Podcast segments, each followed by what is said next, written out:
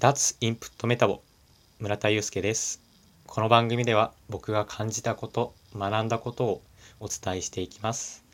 皆さんの行動のきっかけになれば嬉しいです。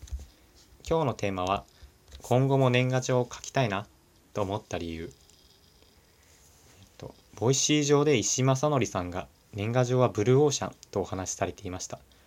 僕はその考えに共感しシェアしたいと思ったからです。よろしくお願いいたします、はがきを書くという行動は気持ちが伝わりやすいんじゃないかなと思います。特に今の時代は。えー、っと SNS 上で挨拶やり取りできるじゃないですか。でもそうではなくてその人のためにはがきを書くっていうその行動自体に行動と時間かけた時間に価値があると思います。もらった側も嬉しいじゃないですか。その自分のためにわざわざ書いてくれたっていうのを感じることができて。はい。今日は最後この締めの言葉を聞いてくれると嬉しいです。